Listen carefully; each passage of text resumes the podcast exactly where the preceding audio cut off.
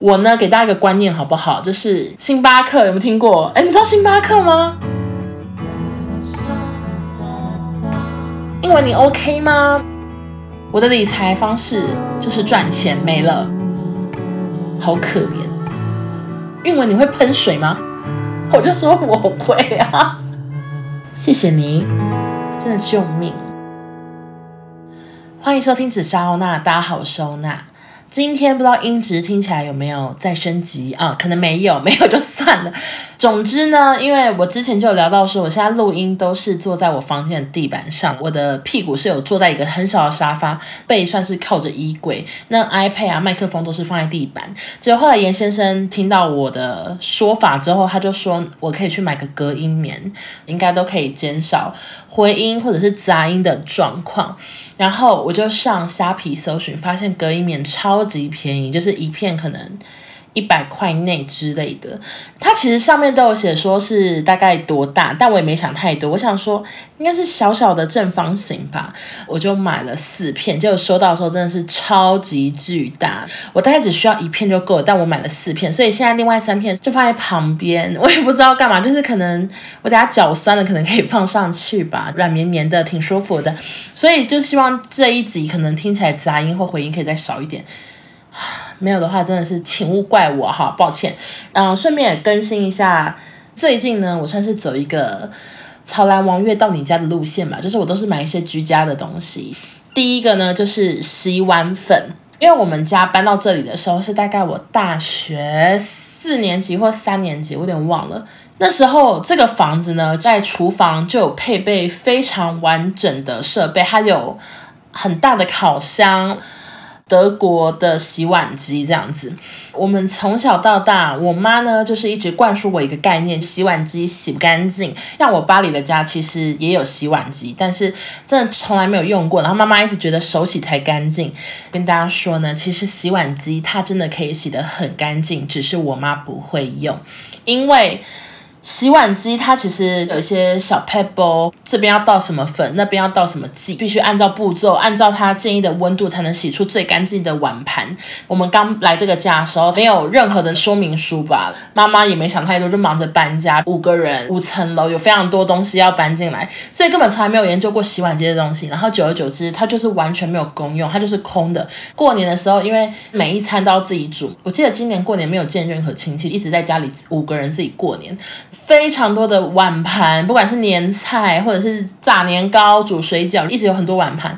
然后我就洗的心很累，所以我后来就提议说，那来用用洗碗机好不好？我妈就说，可是她不会用，而且又顺便说洗碗机很难洗干净。但是我就不信邪，我就说来，然后呢就搜到了洗碗巾跟一个类似光洁剂之类的东西，但是都过期，可能五年。但我也想说应该没关系吧，就是五年。那它又不是吃的，应该是可以给杠用。碗盘子拉出来之后，油到爆炸，完全没有任何的功用。我也不懂那洗碗精，因为它可能过期五年，它已经不知道怎么把东西洗干净了，它已经变成一个液体之类的，所以总之完全没有用。但是我后来有在 IG 跟大家讨论啊，或者是我征求大家意见，大家都说洗碗机真的超好用。他说婚姻啊，你就是要靠洗碗机撑下去。老公不得老婆的欢心，就是赶快去买一台洗碗巾之类的，所以有上网去订了洗碗粉，并在昨天第一次首次挑战，非常幸运的，我终于搞懂了那台东西，而且洗得超级干净，super 干净。我原本是连盖子都打不开哦，可是我现在我会洗了，我的碗啾啾啾响，热乎乎的，真的是很像在高级饭店拿的餐盘之类的。最幸运的事情就是。我的 IG 网友竟然隐藏了一位这个洗碗精品牌的员工，他直接传教学影片，然后外加给我这些图片啊，或者是告诉我说这边代表什么意思，这边代表洗涤，这边没亮代表坏掉，这边亮了要加什么光洁剂之类的。反正我就超幸运，竟然有一个品牌员工藏身在我的 IG，然后这台洗碗机我们家放十年从来没有人用，它终于起死回生。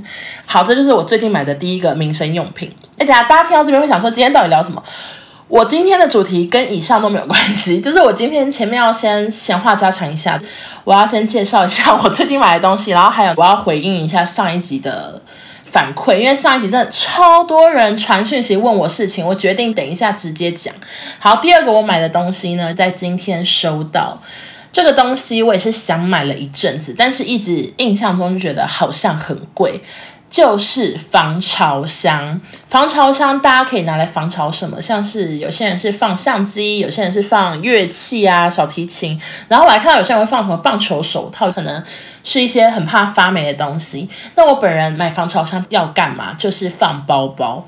我大概是去年就开始买包包嘛。如果你们有在 follow 我的话，我以前根本完全没有在研究，但是我去年就是突然掉入了精品坑，然后我就开始会买包包什么的。但是一直以来我的包包的防潮方式真的是有防等于没防，就是放到我的袋子里，或者是放到箱子里。柜姐说放箱子，我就放箱子；柜姐说放袋子，我就放袋子。我都没有任何的想法，从来没有想说要弄个防潮箱。那我住的家呢，不管是我台北的家还是台中的家。都很潮湿，这真的都很潮湿。台北呢，我住在淡水河旁边，哦，可想而知有多潮湿。常常一个月没有回台北的家，打开门，沙发可能都快要发霉，那么潮湿。那台中家呢？我也不懂你在潮湿个什么劲。我每次开除湿机还是可以吸满满满满的一堆水这样。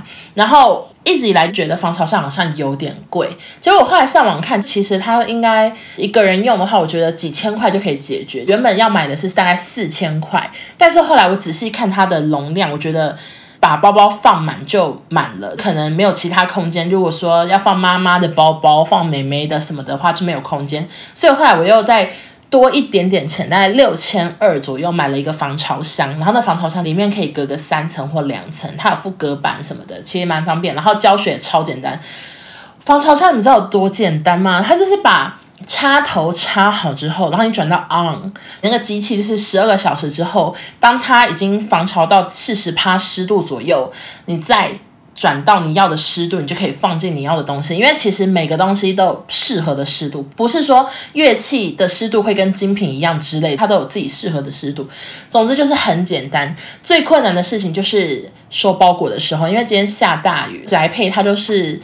我在厨房在弄洗碗机的时候，他就突然打电话说：“请问你在家吗？”我说：“我在。”然后他就扛到了我的家门口，超级大。然后因为大到我是不可能一只手可以搬得动的，非常的高大。所以完全大淋雨，然后这样子搬搬搬，把它搬到了五楼。五楼之后再拆那个好大的纸箱，然后再组组组。所以刚刚我站起来的时候，我脚是抽筋了。我就是可能真的是觉得太辛劳了吧，我的脚。但是目前呢，觉得这个东西买的很值得，因为。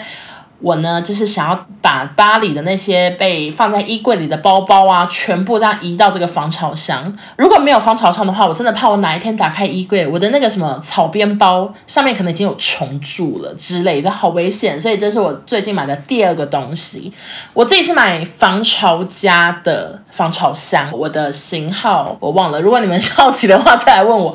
总之呢。我自己看是官网最便宜，比 PC Home、比虾皮都还便宜耶，而且是便宜超过两百块之类的。所以大家你们可以稍微比价一下，然后看一下自己需不需要。那颜色就是黑色、白色，非常简单，大家可以参考一下。然后呢，下一个要跟大家讲的事情就是关于上一集。节目真的有非常多人来私讯我，问我问题，最多人问的就是关于我提到的洗发精。我觉得我大概收到了一百封讯息，我只能说大家都是朱元璋，大家都是邋里头。就是原来这么多人都跟我有一样的烦恼，而且有人跟我说他的结痂已经多到他压力好大，因为他快要去当兵了，他向往他可以在军中变成军中乐园那样子，性生活美满之类的，但是他想到要剃头，然后。然后自己看起来是拉里头的话，他到底要怎么性生活呢？所以他就是跟我说怎么办，问我说到底是哪一罐洗发精？那其实因为我现在人在台中，完全想不起来巴黎的那罐洗发精是叫什么名字，而且我只买过一罐，那一罐还是旅行组。因为我是说，我就是偶尔用一次，所以它其实放了两年左右都还没有用完，因为我就是有状况的时候才用。它好小，旅行组好小，我完全想不起来是什么牌子，我只记得可能是，但我又不确定，而且我上网完全找不到对应的样子，因为它可能换过包装，或者是它现在不完全叫这个名字。我等下会跟你们讲。就有一个网友就有私讯我说。我直播的时候有聊过，可是我直播好多年了，我根本不知道是什么时候直播。就他之前就翻出来，是我两年前在 YouTube 直播。OK，我有发 B 的音。然后我在 YouTube 直播的时候，我有介绍过这款洗发精。当时是刚买到，就跟大家介绍，因为我觉得太神奇，就是宝琳的清爽洗发精。但是这个东西呢，它其实在药妆店好像是买不到的，必须要去药局。才能买到，但是这件事情也是网友跟我说的。他们说那个成分看起来是跟人参丽舒的一些洗发精感觉一样，那个东西他们都记得是不能在什么屈臣氏、康师美买到，一定要去药局，就可能是比较偏药用的东西。所以大家如果有这个需要的话，你们可以去药局问问看。但是这个产品可能下架了，我真的不确定，因为我也是两年前买的。那这个产品呢，跟大家讲一下，其实它。真的就是否头皮辣里头的状况，你呢？如果你今天想要变柔顺、光泽护色，什么全部都做不到，它洗完就是真的蛮干涩的。它的发丝摸起来就是会有种像洗碗机洗完碗的那种感觉，出出出出的我不会形容，就是摸起来有点涩涩的感觉。它没办法达到你想要的其他效果，但是它对于治头皮方面，我个人是觉得挺有效的。只要你认真洗，照着那个药师推荐的步骤的话。我是觉得挺有效的，所以推荐给大家。然后另外呢，还有一个很多人、很多人、很多人跟我讨论的，就是关于私密处除毛。我真的是收到好多女生的讯息，就大家都来跟我推荐除毛的地方，台北的、台中的、高雄的，到处都在推荐。有人呢。是推荐无痛除毛，有人是推荐冰肌除毛，但总之这两个东西好像都需要经历过蛮多次才能真正的没有什么毛。他们都说是真的完全不痛，所以我现在就是跟大家讲说有这个选项，有日式无痛除毛或者是冰肌除毛，但是我不推荐任何一家店，因为我没有去去任何一家店无痛除毛过嘛，所以。我现在呢不推荐，但是我推荐你们有这个疗程。如果你们觉得好像有兴趣，我想要这样除毛的话，你们就自己去上网查，看你家附近哪边有，然后查一下评价，好不好？那另外有一个我可以推荐的是我真的使用到的东西，就是有人跟我说，他呢自己是自己除，然后他推荐一个美体刀，他觉得很有用，这样。然后这个美体刀奇迹似的，大概有三四个人都推荐，所以我想说，我就去买买看。我是蛮舒适的美体刀，然后否敏感肌的。它那个刀子啊，它长得就像平常刮腋毛那种刀子，可是不知为何它刮完之后就不太会有红痒或者是快要流血等状况，它真的蛮。舒适的，人如其名，它刮起来真的挺舒适的，所以我现在自己在家里除毛后，我是觉得挺不错的。如果你还没有想要挑战无痛除毛那些，然后因为一次除毛可能要一两千、三千，可能要除六到八次，那你可能要准备个两万块好了。所以如果你现在 right now 没有预算，然后你只是想说觉得下面毛好多，觉得下面毛看好乱好脏的话。你就可以去买一下美体刀试试看，但这个刀子真的是会不会每个人都知道？因为我去康是美看，他们在非常显眼的位置，然后出了好多种型号，所以我觉得可能很多人都知道是什么东西。我现在会不会就很像在推荐大家面苏利达姆那么糗，或者是凡士林，就是一些大家小时候就用的东西？我说，哎，你们有听过有个咖啡很好喝吗？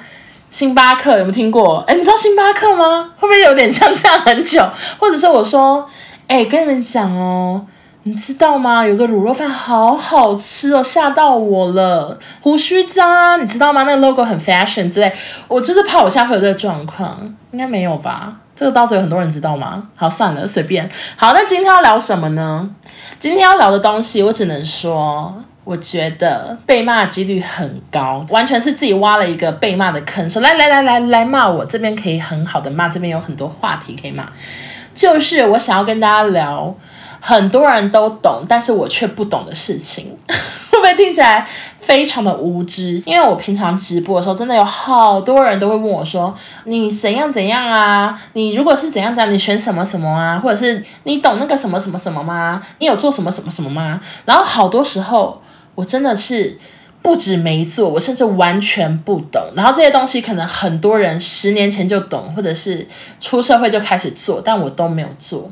然后呢，我就列举了很多条，我等下会一一的念。那我希望大家，我们在听这一集的正式主题之前，我想要先灌输一个观念，就是不会做这些也没有关系，还是能赚钱，还是能养活自己，还是能有多余的钱去买刚刚讲的防潮箱。就是不会这些东西真的没有关系，可能还是可以过得挺好的。但是有些东西，如果你们大家觉得我真的很需要去学学的话，我一定会。受教，我一定会去做，好吗？我最常被问，但是我真的完全不懂，我真的一无所知，连听都听不懂，看都看不懂的，就是股票。我真的已经不确定到底我身边的人是什么时候开始会研究股票，可能是二十五六岁吧，就觉得五年前的时候，我身边的姐妹啊，或者是我妹啊之类的，都开始在玩股票，他们都会早起看盘，然后讲一些我根本听不懂的话，就会说哦，他们放多少钱，然后最近什么股很夯。这个东西每天在我耳边讲讲讲，我真的从来没有一刻想说我要去做，诶，我也不知道为什么，可能我就是觉得不熟悉的东西我就不要碰，或者是我也很怕会大赔钱嘛。但总之，关于投资方面的，我真的一无所知，基金啊，然后投资，然后股票什么这些东西，真的不要问我，因为，我讲不出答案。我曾经就是之前。两年前嘛，就是开始有在那个直播 app 直播，然后有抖内有多的副业的钱的时候，我曾经跟我妹说：“哎，我给你一笔钱，你帮我操作好不好？你赚还是赔，我完全不计较，我会当做没有这个钱。”然后我妹一开始也说：“哦，好啊，什么的。”她就反正她就说，她看到觉得什么不错，她就直接跟我拿钱，她就直接下之类的。但是过了一阵子，他语重心长的传讯你说，他真的不要好了，他觉得这样子做他很有压力，所以那就是我离股票最近的时候，就是我曾经想要把钱给妹妹帮我操作，然后就这样，我就这样就没有任何的进一步了，我甚至也没有去开什么证券户头吗？证券等于股票吗？哎，我真的不知道，就是这方面的事情，我一无所知。哎，理财什么的，我的理财方式就是赚钱没了，没 没有别的理财方式，我也没有想说要去买买什么啊，靠，讲都讲不出来，我就是没概念，我真的没概念。所以这集大家听完可能会想说，哦，觉得我是一个超级无知的人，但是至少我现在会用洗碗机，好不好？好，下一个呢，就是关于。很夯很夯的比特币、虚拟币、NFT，我也是一概不知道。我曾经有一个朋友，他非常的懂，而且他是几年前就开始玩虚拟币，他也跟我讲过大概的内容。然后我可能也是深度的跟他访谈了一下，说所以是怎么赚钱，所以那个成本到底是什么啊？那个什么狗狗币、什么什么什么币是什么东西啊？我都曾经问过他，然后他也跟我说过。他靠这个赚了很多钱，就是在好几年前的时候。但是听了两次都听不懂的东西，我也会选择放弃。那我也很好奇，关于正在收听我节目的你们，你们有玩虚拟币或者是 NFT 吗？到底是什么？我甚至有时候会讲成 NTF，或者是讲成 我不知道，因为我就是搞不清楚 NFT 是什么意思，所以有时候还会讲错，就是搞不太清楚状况。那请问一下收听的观众，你们有人靠这个致富吗？有人因此赚大钱吗？有吗？我真的好想知道啊！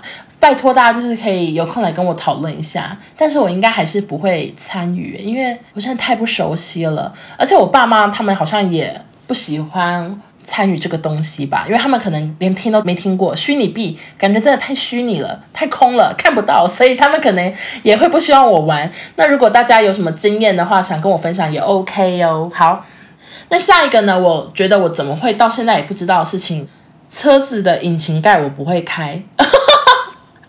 我的天呐！我讲完这句，我被被骂。我我等下关掉麦克风，我就去查好不好？我只是刚刚突然想到这个事情，我到现在还不知道。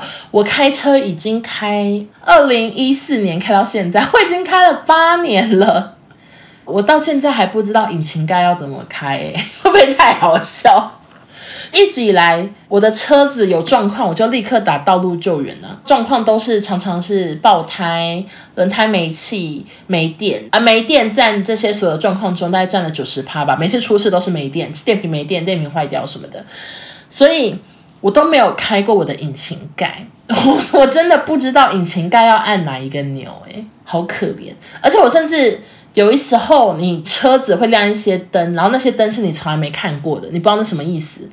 我就是真的不知道什么意思。那个灯亮起来，我不知道那代表什么东西，我都忘记我驾照怎么考过的。因为以前驾照我可是一百分，路考也是一百分，所以双百分却不知道这些东西，我觉得自己好可怜啊！我真的是完全忘光光了。我有个非常贴心的事情，就是卖我车的 sales，他是一个，我只想说。他一定会是北投厂业绩最好的人，因为他真的人太好。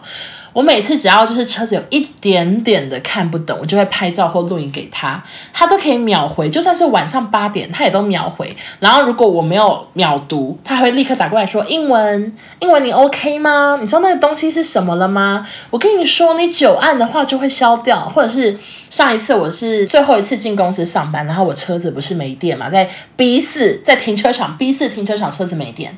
B 四完全没有网络，所以我是上楼之后先传给妈妈，然后再传给 Sales。我跟他们说：“哎、车子没电，B 四你们知道怎么处理吗？” 然后我妈就立刻给我道路救援的电话，Sales 他也是马上跟我说：“我等一下就是直接怎样接电后，然后把车开到保养厂，然后打电话给警卫，警卫电话是多少，停在哪边，晚上哪个门才有开。”他就是迅速的跟我讲这些事情，然后也给我道路救援电话。真的是凡事靠妈妈以及博宪，博宪是 Sales 的名字。谢谢你，我觉得他应该是听不到，因为他根本不知道我做什么工作。但我这边谢谢北投厂的博宪，我也不知道你还在不在北投。好啦，我要讲这干嘛？我就是只是想跟大家分享说，我就是很多事情不知道，像车子也是一个事情。我呢，给大家一个观念好不好？当你车子亮了一些奇怪的灯，就是一定出事了，赶快停下来问人家问题好吗？可能比较新开车的人还不知道所谓的没电或者是车子爆胎，你车子开起来或者是停在那会发生什么状况？所以之前我有个朋友，他们是租车，刚认真开车，所以他也没有很懂车。然后他们开车开到一半的时候，就听到呱呱呱的声音，咯咯咯咯咯咯。可是他们完全不知道是什么事情。就还是照开了一阵子，然后结果后来整个轮胎完全被开到没有气哦，变铁圈在咕啦咕啦咕啦这样子哦。他们才知道啊，爆胎了，所以我觉得大家也不用给那些比较不懂的人很多的责备，提醒他们说，只要发生一点点的小状况，赶快停下来，找地方停下来，赶快处理，可以拍照，你可以去问道路救援，现在很多那个保险公司都有配合，这样子的话就可以免于生命危险。然后请大家一定要注意一下自己的安全，好吗？那下一件事情我到现在还不会的呢，就是自助加油。开了八年的车，我从来。没有自助加油过，我知道自助加油好像会比较省钱，可能也比较少人排队，不用等之类的。但是从来没有学过，我不知道怎么自助加油哎，而且我甚至连油箱那个门呢、我都要用口诀才能记起来，我都记离我自己近的是油箱，离我远的是后车厢。厉害吧？哪里厉害啊？但是因为我以前真的超常要加油的时候，我都开到后车厢哎，我的油箱门没开，后车厢开了，然后我就会不好意思的跟店员说，不好意思，我开错了，你可以帮我压一下吗？他就会帮我关起来。巴黎的加油站的员工啊，一定很受不了我，因为我大概有三次这样的经验，到底怎么弄啊？他们还是不知道。我觉得我这一阵子一定会有机会去学到的，我会学一下自助加油怎么弄。哎，我跟你们讲一个原因好了，为什么这些东西没有去学的原因，是因为我真的很怕出糗。因为加油不是油会一直喷出来吗？我就是很怕我一个搞砸，整个地板洒的都是油，或者是我白色的车子洒了一堆油，没有做过就会看起来很笨拙。但是我不是不愿意做，我只是不敢做，我不敢踏出那一步，就像。很多车子的事情，就是我就是不敢嘛，我就是不敢踏出那，我就我就是觉得自己不熟悉的事情就是没把握，但是做过一次之后就会很有把握，然后就可以一直做，一直做，一直做。上一台车的时候是钥匙断掉，那时候已经快要换车了，我妈他们就说钥匙不用再做一支，因为快要换车，就可能在一个礼拜就要交车这样子。拿去原厂，然后他们说这只能简单的卡住，但是如果你使劲使太大力的话，钥匙还是会再次的扭掉。它其实不是彻底的断掉，它就是那个钥匙前面那个铁片啊，跟那个握把地方是分开分家。我就是去修的时候，我就有跟对方说哦，因为我快要拿新车了，啊新车也没有钥匙，新车就是那种按按钮嘛。他就说好，那我就是小心按，然后手要压紧。然后那时候。他真的是手把手的教我，他就是手握着那个钥匙说：“你知道吧？这边要压紧。”我想说这个到底有什么好教三次？他在问我好多次，说英文你会了吗？这边要压紧，压紧，压紧再转，压紧再转。我觉得他们把我当小学生在教，因为有一个很大的问题，就是我看起来在那方面，我看起来真的是太痴呆了，我没办法控制我自己那个惶恐的眼神，我就会忍不住露出一个最笨的表情，然后他就会说：“英文你会吗？英文，英文雨刷会按吗？”这哦，问我雨刷会按的时候，我真的发疯，我想说。老娘好歹那时候已经开车四年，我只不过换一台车，我就不会用雨刷了吗？还说英文你会喷水吗？他是讲雨刷的水，但是当下他真的说英文英文你会喷水吗？然后我就说我会啊。好，下一个，下一个呢？我也不会的事情就是骑机车。交通方面我还真多问题呢，就是。我其实会骑机车，但是你们知道汽车驾照只能骑五十 CC 的机车吗？就非常小台。我记得好久，可能大学毕业的时候，我那时候有汽车驾照，就发现哎，骑机车好简单哦，跟脚踏车是差不多，只是你脚不用踩，你脚踏车会骑会平衡，机车基本上没什么问题。然后那时候是可以用汽车驾照去骑小机车的，所以我记得我们那时候大学生刚毕业的时候去垦丁玩。我们就有骑机车，那也是十 快几年前啊！我们现在到几岁？大概八年前、九年前的事情。然后那时候我会骑，但我现在已经不会骑，我连怎么启动都不确定，是不是要按刹车再转一下？是吗？打灯，打灯要按哪边？我也不知道。嗯，但是我有个我会哦，我会立中柱，厉害了吧？因为我知道很多女生都不会立中柱，我很会立中柱，我完全 OK。我爸那时候有教我，我很会立中柱，所以。少宗没办法骂我，因为少宗最讨厌不会立中柱的女生。我会，我会立，谢谢。好，下一个我不会的事情就是看导航啊，怎么又是交通啊？其实导航呢，我也大概懂，但是我指的是像一些高速公路上的导航。真的好难懂哦，为什么那么难懂？就常看不出来到底是要接另外一个国道呢，还是要往左上高架？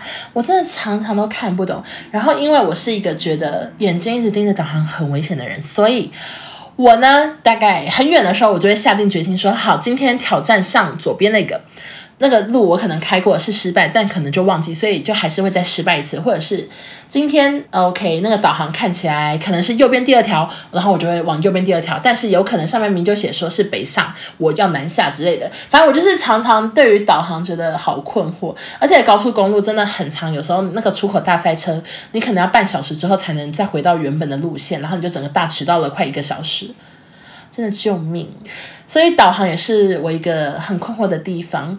但是我想跟大家说，我真的不是三宝。有搭过我的车的人都知道，我开车非常的稳，OK，非常的稳健，开得很好，没问题，开的也是够快，好不好？真的不知道怎么推荐自己，觉得好丢脸。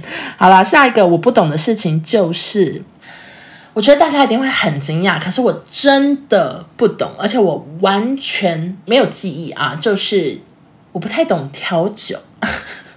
我觉得很多人一定对我的印象就是我好像很会喝什么台湾水牛、游锡堃之类的，但是我真的不懂调酒。一些大家很常讲的什么长岛什么，你看讲不出来，就那些调酒的名字，它里面的成分到底是什么，我真的不确定。像长岛冰茶好了，这个酒呢，我出社会以来有没有喝过一百杯？我觉得有，但是我真的不知道长岛冰茶里面有什么，是不是有可乐？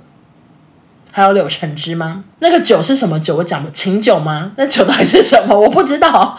我明明这么常喝调酒，至少一两年前我很常去酒吧喝酒，但是我真的对于各种酒里面的成分里面是什么搭什么，我都不知道。就算我已经喝了一百万次，我真的都不知道。我觉得这件事情大家听到会不会很傻眼？因为如果你追踪我很久，应该会非常常看到我在酒吧打卡，但是我竟然都不知道自己在喝什么，那我还不如喝白开水加冰块。我真的不懂我自己调酒的组合到底是什么呢？不知道。然后下一个呢，我不懂的事情就是。